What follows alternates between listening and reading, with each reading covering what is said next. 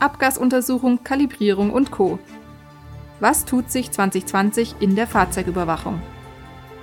Herzlich willkommen zu unserer neuen Folge des Autohaus Podcasts. Mein Name ist Valeska Gerke und ich freue mich, dass Sie dabei sind.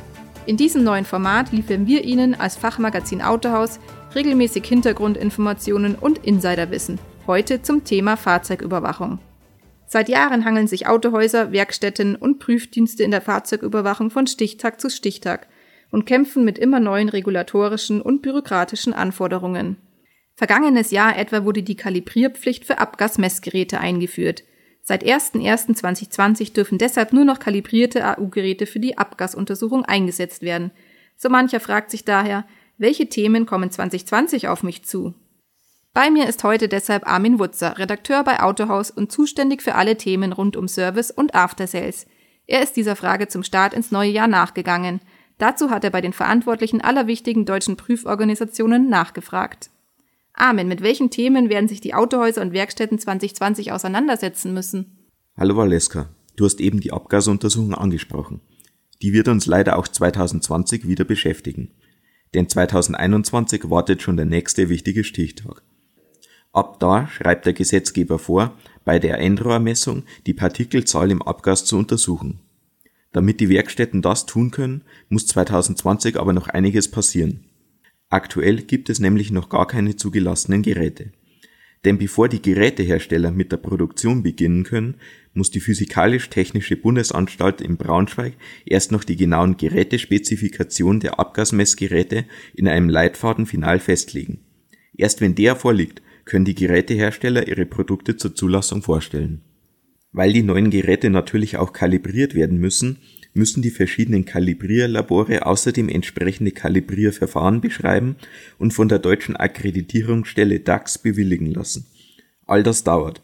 Und weder die Physikalisch-Technische Bundesanstalt noch die DAX sind offen gesagt für ihre Schnelligkeit bekannt. Oh, das klingt kompliziert. Wann kann man denn dann wirklich mit lieferfähigen Geräten rechnen?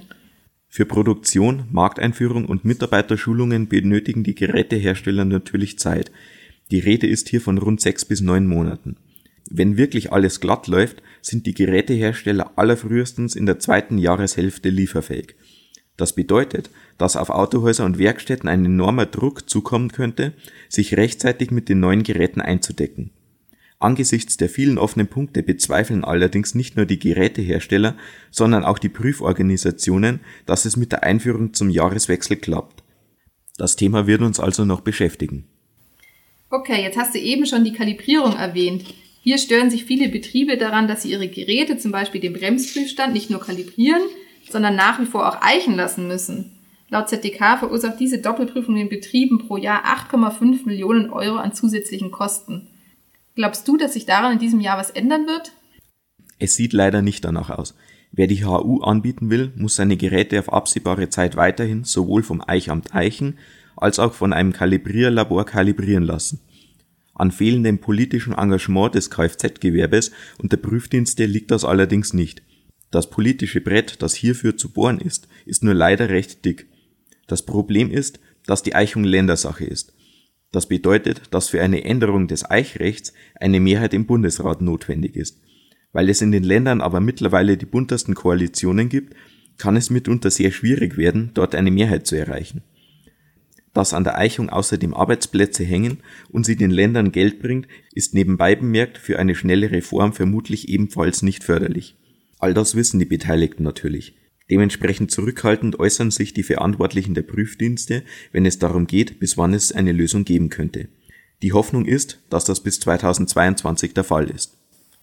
Dann gibt es da noch ein weiteres Thema, das es 2020 auf die Agenda schaffen könnte, die Fahrwerkprüfung. Diese wird ja schon seit Jahrzehnten immer wieder diskutiert. Warum könnte sie ausgerechnet jetzt auf den Weg gebracht werden? Du hast recht, die Fahrwerkprüfung ist mittlerweile ein jahrzehntealter Klassiker, der immer wieder diskutiert wird, aber bislang doch nie kam. Dass es nun aber tatsächlich ernst werden könnte, liegt an der EU-Kommission. Die hat erklärt, Fahrwerkprüfungen als Teil der PTI-Richtlinie einführen zu wollen. Das stößt bei den Prüfdiensten natürlich auf große Zustimmung. Manche halten es für möglich, dass die nötigen gesetzlichen Vorgaben noch 2020 verankert werden.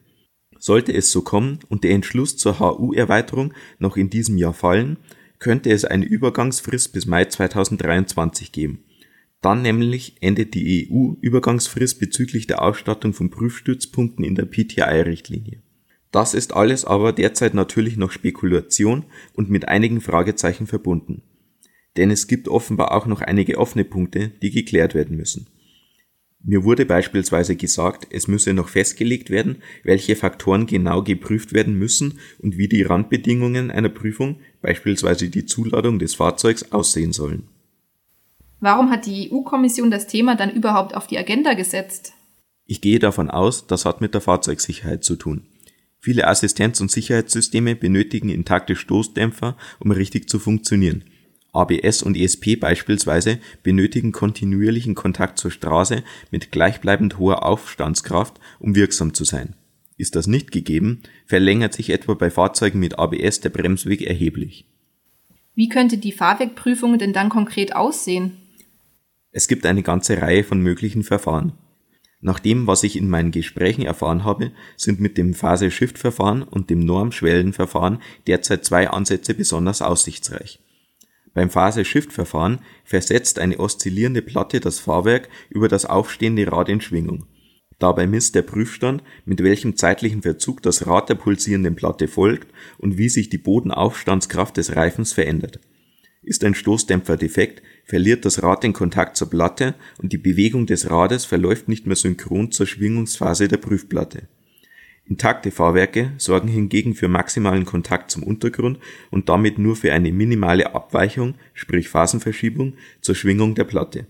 Demgegenüber steht das Normschwellenverfahren. Dabei fährt das Fahrzeug mitsamt dem HU-Adapter während einer kurzen Probefahrt über eine normierte Schwelle, wie man sie zum Beispiel im Straßenverkehr zur Geschwindigkeitsreduzierung kennt. Während der Probefahrt erfasst ein im Adapter integrierter Sensor das Ausschwingverhalten des Fahrzeugs Anhand der Messergebnisse und Vergleichsdaten analysiert dann eine KI, ob das Fahrwerk intakt ist. Welches Verfahren sich durchsetzt, ist derzeit aber noch völlig offen. Das gilt auch für die Frage, welches technisch besser geeignet ist. Im Hinblick auf die Betriebspraxis in der Werkstatt hat aber jede Option Vor- und Nachteile. Der Prüfstand für das Phase-Shift-Verfahren benötigt zum Beispiel sehr wenig Platz. Dafür können aber schnell mehrere tausend Euro Anschaffungs- und Installationskosten anfallen die Schwelle hingegen kostet nur ein paar hundert Euro und ein HU-Adapter ist in den Betrieben meistens eh schon vorhanden. Für die Probefahrt wiederum ist aber eine rund 20 Meter lange Prüfstrecke nötig. So viel Platz hat aber nicht jeder. Vor allem kleine Betriebe könnten da in Schwierigkeiten geraten. Vor diesem Hintergrund und der Tatsache, dass beide Verfahren nach Meinung der meisten meiner Gesprächspartner brauchbare Ergebnisse liefern, sprechen sich viele dafür aus, beide Verfahren zuzulassen und den Betrieben eine Wahl zu geben. Das wäre für die Betriebe sicherlich wünschenswert. Ob es so kommt, wird sich hoffentlich im Laufe des Jahres dann zeigen. Armin, vielen Dank, dass du dir heute die Zeit genommen hast und für das Gespräch.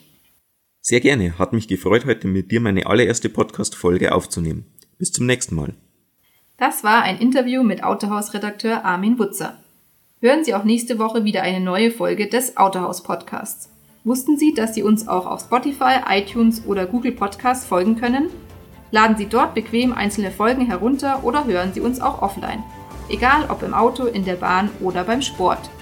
Mehr Fachinformationen finden Sie übrigens auf Autohaus Next. Unser digitales Informations- und Weiterbildungsportal ist für unsere Abonnenten kostenlos.